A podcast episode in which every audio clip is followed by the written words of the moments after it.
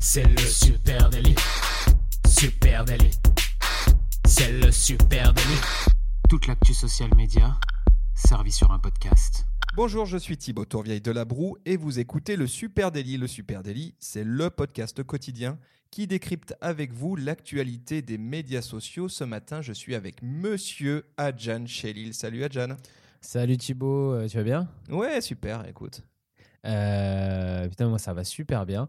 Euh, D'ailleurs, je voulais juste euh, dire un petit truc sur, euh, sur mon collègue Camille. J'ai entendu qu'on qu'on me vannait un peu sur, sur l'Olympique lyonnais.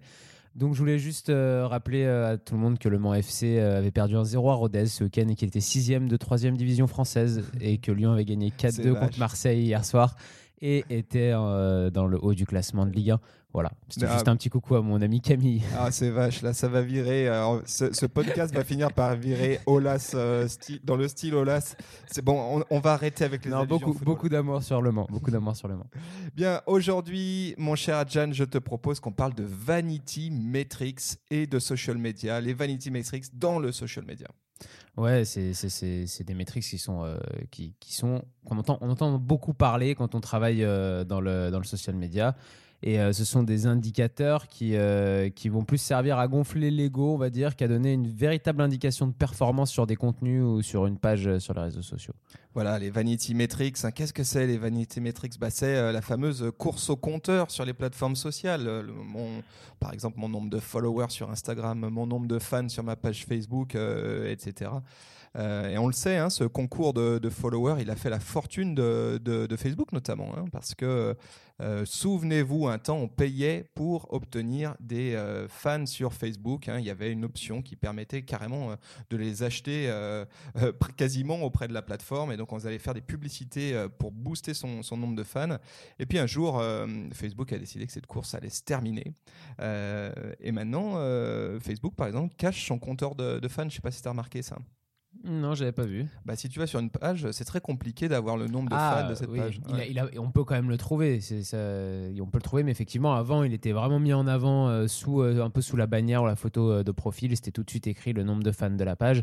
Maintenant, il est un peu sur le côté. Il y a les followers ou les gens qui aiment la page. C'est des petites nuances. donc, oui, c'est un peu plus caché par Facebook. C'est un peu planqué. Instagram aussi euh, a décidé de dégrader la portée organique des posts aux comptes avec une trop grosse audience. Donc les comptes qui se comptent en millions de followers, bah, ils ont une, une portée organique beaucoup plus faible qu'un compte plus modeste. Euh, LinkedIn maintenant limite aussi son nombre de son compteur à 500 plus. tu as remarqué ça, je pense. Oui, oui. On peut plus avoir le nombre exact au-dessus de 500. ouais. Voilà, et puis interdit même d'avoir plus de 30 000 euh, relations. Donc, on se rend compte que ces vanity metrics, elles sont, euh, elles sont les plateformes elles-mêmes tâchent de gommer cette pratique orientée sur les, les vanity metrics. Mais malgré tout, bah, ça reste très très ancré euh, dans les pratiques, dans euh, l'inconscient euh, de nous utilisateurs, et puis et puis des marques aussi. hein. Oui, et puis sur Instagram, comme tu, comme tu, tu le disais, mais c'est encore quand même bien en tête de profil le nombre de personnes que tu suis et le nombre de personnes qui te suivent. Donc, je pense que le fait qu'en plus les deux métriques soient mis l'une à côté de l'autre, euh, là, il y a vraiment une petite guerre d'ego. On a envie de, on a envie d'être en positif, quoi, comme on dit. Oui, c'est vrai que sur Instagram, alors Instagram et Twitter d'ailleurs font de la résistance sur ces vanity metrics là. Euh, et d'ailleurs, je trouve que le vanity metrics par excellence, tu l'as dit, c'est euh, le ratio follower following, c'est-à-dire tiens, j'ai euh, 3000 personnes qui me suivent sur ma page Insta et j'en suis moi-même euh, 3200. Ah là là, je suis euh, pas dans le positif, euh, c'est la honte, et, etc. Donc ça, c'est vraiment un vanity metrics qui est difficile. Pour moi, j'ai un peu du mal à comprendre l'intérêt de ce vanity metrics-là. C'est vrai qu'on a, de temps en temps des, questions hein, qui nous arrivent en disant est-ce que c'est une bonne pratique d'avoir plus de comptes que je suis euh, que, que de gens qui me suivent moi? Oui, c'est vrai que c'est euh, assez étonnant comme question. Après, euh, comme on disait, euh, enfin, Vanity par sa définition, je pense que c'est euh, surtout pour flatter l'ego et que c'est pour l'ego euh, plus sympa de se dire qu'il y a plus de gens qui sont intéressés par ce qu'on fait que nous, on est intéressés par ce que font les autres. Et puis, ça veut dire que si on suit plus de gens qu'il y a de gens qui nous suivent, ça veut aussi dire qu'il y a des gens qu'on suit qui, en, qui nous follow back pas. Donc là, voilà, c'est pour l'ego, ça fait mal. on est en pleine psychologie hein, et on le sait souvent en social media, on n'est pas loin quand même de la psychologie.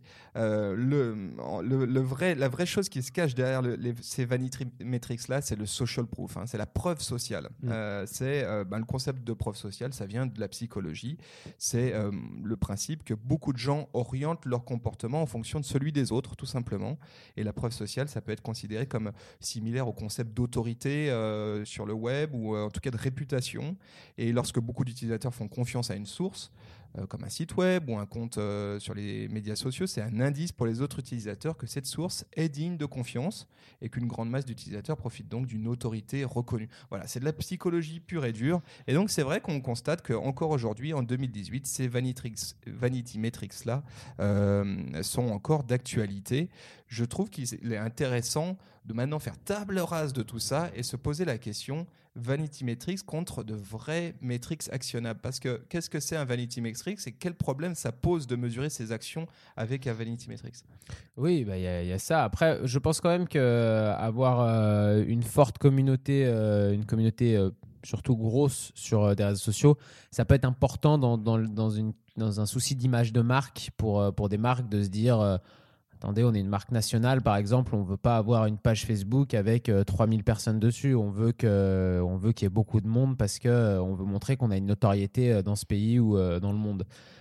Après, quand on sort de ça, effectivement, est-ce que c'est vraiment intéressant d'avoir un million de personnes qui suivent votre page si personne regarde vos publications et personne ne regarde vos contenus?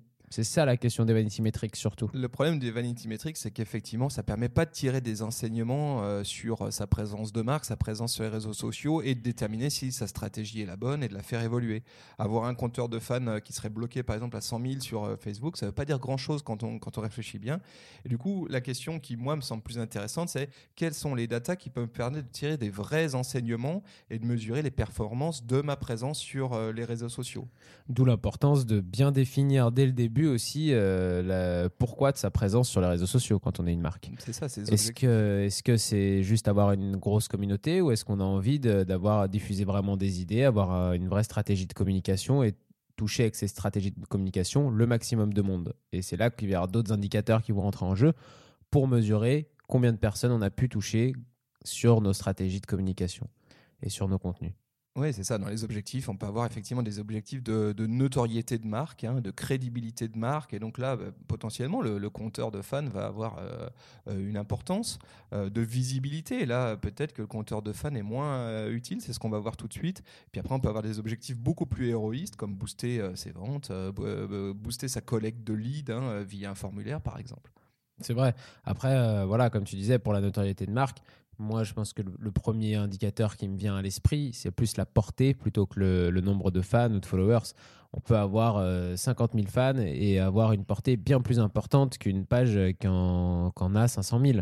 Et c'est là où on voit vraiment qui on a pu toucher avec notre, avec notre campagne. Bim, et eh ben là tu mises juste le, premier euh, truc euh, euh, qu'effectivement on peut, on peut débloquer et opposer, c'est mon compteur de fans, le nombre de followers versus la portée de mes publications. Et tu as raison, sur Facebook, hein, les fans de, de ma page, bah, c'est une statistique un peu trompeuse hein, qui reflète pas forcément la qualité ni l'impact de ma présence sur la plateforme. il faut bien se dire quand même que si j'ai un compteur à 100 000, on en a déjà parlé, mais on va en reparler. Le reach organique, c'est-à-dire la portée de mes publications, est vraisemblablement en dessous de 5% dans la majeure partie des cas. Donc c'est très faible. Ça veut dire, voilà, sur une base de 100 000 personnes, je touche 5 000 personnes organiquement à chaque fois que je mm. publie. Donc la valeur intrinsèque euh, de ma base de, ma, de mon compteur, hein, de, mes 100 000, est, finalement assez faible. Et ce qui va nous intéresser réellement, tu as raison, c'est euh, l'évolution de la portée, c'est-à-dire le nombre de personnes que je touche pour chaque publication. Effectivement, peut-être rappeler pour euh, tout le monde ce qu'est la portée, mais la portée, c'est euh, le nombre d'utilisateurs uniques qui ont vu votre contenu. Donc, euh, donc ça, c'est vraiment un indicateur sûr et juste de combien de personnes ont vu votre publication. Et je pense que c'est un indicateur le, le plus efficace possible pour, euh, pour, euh, pour, pour mesurer cette métrique-là. Euh, après, moi, j'en vois un deuxième euh, qui va avec la portée, au final, c'est l'engagement. Ouais, tu as raison. Si, si ma portée est élevée ou qu'elle progresse, ça veut dire que mes contenus ils génèrent bah, de l'engagement, tu l'as dit. Et l'engagement, bah, ça va créer aussi de la viralité. Et donc, ça veut dire que mes contenus ils sont commentés, likés, partagés. Et donc, euh, l'algorithme des plateformes sociales, c'est le même réflexe hein, sur Facebook ou sur Twitter, sur LinkedIn. Plus, euh, plus j'ai des gens qui engagent et plus ma portée va être élevée. Et donc là, effectivement, on pourrait opposer un vanity metrics qui c'est celui de ma base d'audience, mes fans, mes followers, versus le taux d'engagement. Et là, le taux d'engagement, pareil, c'est un vrai metrics qui est actionnable et qui permet de mesurer sa présence de marque réellement. Oui, parce que pour moi, l'engagement, euh, non seulement euh, il va avoir un rôle qui permet de donner plus de, visibilité pardon, à votre euh, contenu, puisque plus de, gens vont commenter une publication à vous, plus elle va remonter dans les murs de, de ses propres amis, etc. Donc vous allez gagner en portée, vous allez gagner donc en visibilité. Mais en plus, pour moi, l'engagement permet, euh, permet aussi de mesurer quelque chose. C'est que quelqu'un qui vient commenter euh, sous euh, votre publication, il s'engage pas de la même manière sur votre publication que quelqu'un qui l'a juste vu. Donc, quand vous avez énormément de commentaires sous une publication, alors ça peut être négatif ou ça peut être positif, mais une chose est sûre, c'est que la personne qui a commenté en dessous, elle a, elle a vu votre contenu, elle a capté votre contenu et elle a répondu à votre contenu.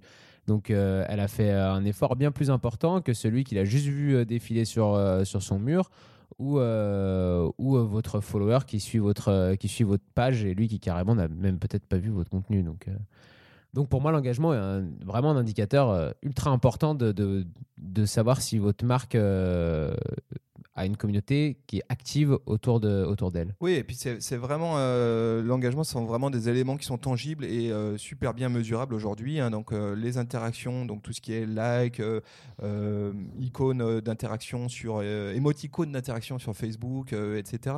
Tout ce qui est commentaires, tu l'as dit, et puis les partages, ça c'est vraiment les trois formes d'engagement qu'on peut suivre. Et, là-dessus, on a des métriques très très claires et on peut avec ça calculer un taux d'engagement. Alors comment ça se calcule un taux d'engagement très rapidement? Y, y a plusieurs méthodes, hein. il y a plusieurs recettes de mayonnaise, euh, mais on va vous donner la plus euh, compréhensible la plus claire, c'est le nombre d'interactions, donc on l'a dit like, commentaire, partage, sur euh, le reach, sur le nombre de personnes touchées. Et là, ça me donne vraiment un taux d'engagement. C'est une vraie data activable qui permet d'ajuster aussi mon contenu, ma présence de marque en fonction de, de l'évolution de ce taux d'engagement. Dans l'engagement, je rajouterais même le clic. Le clic, tu as raison, bien sûr. Oui, oui, le clic like, aussi. partage, commentaire et même le clic. Tout à fait. Oublie Et euh, je voulais rajouter aussi un. Je me baladais sur, euh, un peu sur Instagram, dans les statistiques Instagram euh, ce week-end. Et je voyais que sur la portée, par exemple, là, on voit que c'est quand même très intéressant euh, le rapport entre, euh, entre nos, la base fan et, et la portée. C'est que sur Instagram, il y a énormément d'autres moyens de, que des gens voient votre publication et que celui simple de par l'accueil euh, dans parce qu'ils vous suivent. Oui, je vois, je vois ce que tu veux dire. Il y a les, toute une stratégie de hashtag, on a déjà fait nous un épisode dessus, mais euh, qui permet quand même de toucher une bonne partie de votre euh, nouvelle audience. Vous avez le lieu où vous allez le poster et vous avez euh, les, potentiellement des gens que vous pouvez marquer sur, le, sur, le, sur, le, sur la publication.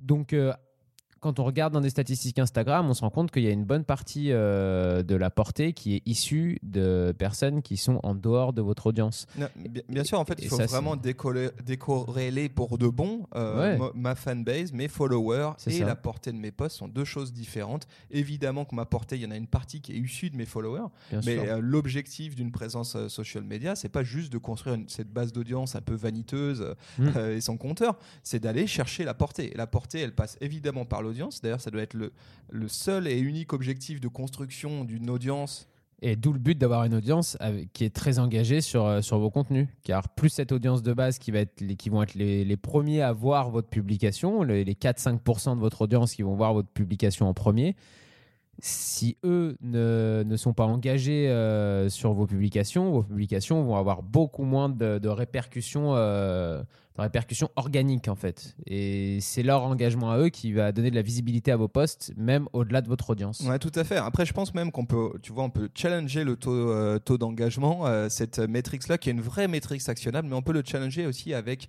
euh, le, le, taux d'interaction, le taux d'action, on va dire. Hein, C'est-à-dire, en fonction de ces. On repart de la base d'objectifs. Hein, Qu'est-ce que je veux faire sur ma présence réseaux sociaux et se pencher sur les métriques encore plus héroïstes, encore plus précis mmh. et, et, et envisager les indicateurs suivants, par exemple euh, le nombre de sessions sur mon site web qui proviennent de mes réseaux sociaux, euh, le taux de clic sur mes publications, tu l'as dit, tu vois, tu as parlé de taux de clic, l'analyse aussi des sentiments dans le conversationnel, qu'est-ce qui s'est dit dans les commentaires, etc. Et donc là, on peut aller encore plus loin que le taux d'engagement et aller sur des, des métriques qui sont encore plus actionnables euh, et qui apportent un peu de granularité, comme ça, de lisibilité rattachée à mes vrais objectifs. C'est clair, et moi, ce que je trouve important, c'est quand on a une stratégie de communication comme ça sur les réseaux sociaux, c'est de pas perdre de vue, euh, comme on disait au début là, du podcast, les objectifs. Et, euh, et, on a envie que ces personnes qui sont sur les réseaux sociaux, à un moment donné aussi, elles deviennent réelles en tant que client, en tant que consommateur. Et, euh, et ça me fait penser à autre chose, c'est que cette course au Vanity Metrics, ça peut donner envie, par exemple, d'acheter euh, des followers, euh, de, se payer une, ferme de bots et, et de gagner 2000 followers d'un coup. Pour moi, c'est une grosse erreur parce que ce sont des personnes qui n'existent pas, les bots. Désolé pour euh, ceux qui croyaient encore aux bots. Euh, moi, j'y ai cru très longtemps, hein, de 0 à 6 ans, je croyais aux bots. Mais euh, ce sont des, des, gens qui n'existent pas, donc ça veut dire que ce ne sont pas des personnes que vous allez pouvoir transformer en clients dans la vraie vie.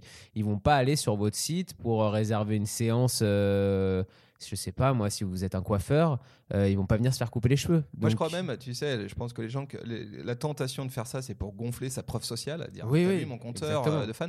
Mais in fine, euh, j'ai le sentiment que euh, ces pratiques-là, elles commencent à être suffisamment connues pour que même un internaute lambda puisse se dire Ouais, il y a 15 000 personnes sur ce compte, mais j'ai l'impression que tout est mort ici, qu'il n'y a pas de communauté, qu'il n'y a pas d'audience, il n'y a pas d'ambiance. Exactement. C'est un peu ça. Il y, y, a du bluff là.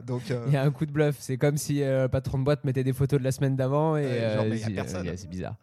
Et non, non, c'est clair. et souvent maintenant, oui, même les internautes, par exemple, parce que sur Instagram, c'est quand même quelque chose qui est assez courant, se rendent compte assez facilement sans être des experts qu'il y a des pages qui ont peut-être 100 000 euh, personnes qui les suivent et euh, sur chaque publication qu'elles postent euh, vont avoir deux commentaires et 40 likes. Et là, tu te dis, oh, c'est bizarre. voilà, donc tu as, raison, construire une audience, ben, c'est une chose. Attention aux bonnes pratiques surtout méfiance hein, sur ces, ces, logiques de, de bots et d'achat de fans. Et puis ensuite, construire une audience active, c'est une chose. on sait, on en a parlé, le taux d'engagement, etc. Mais attention à ce que c'est audience aussi elle soit la bonne, hein, parce que la tentation inverse, ça pourrait être de dire, ok, moi je vais construire une audience, euh, il faut faire de l'engagement, très bien, je vais poser euh, plein de plein de mèmes euh, sur mon compte Insta, sur mon Facebook, je vais mettre plein de gifs animés ou des vidéos de petits chats, et puis tu vas voir, je vais te faire de l'engagement, sauf que bah évidemment, on travaille pour le compte d'une marque, hein, de sa marque, et puis comment, quelle valeur ça apporte à ma marque, des petits chats et des mèmes. Alors ça peut apporter de l'engagement, mais est-ce que c'est ce que je veux exclusivement? Il faut savoir euh, bien définir la stratégie. Euh, effectivement, il ne faut pas parler que de soi sur les réseaux sociaux. Il faut partager des choses avec sa communauté.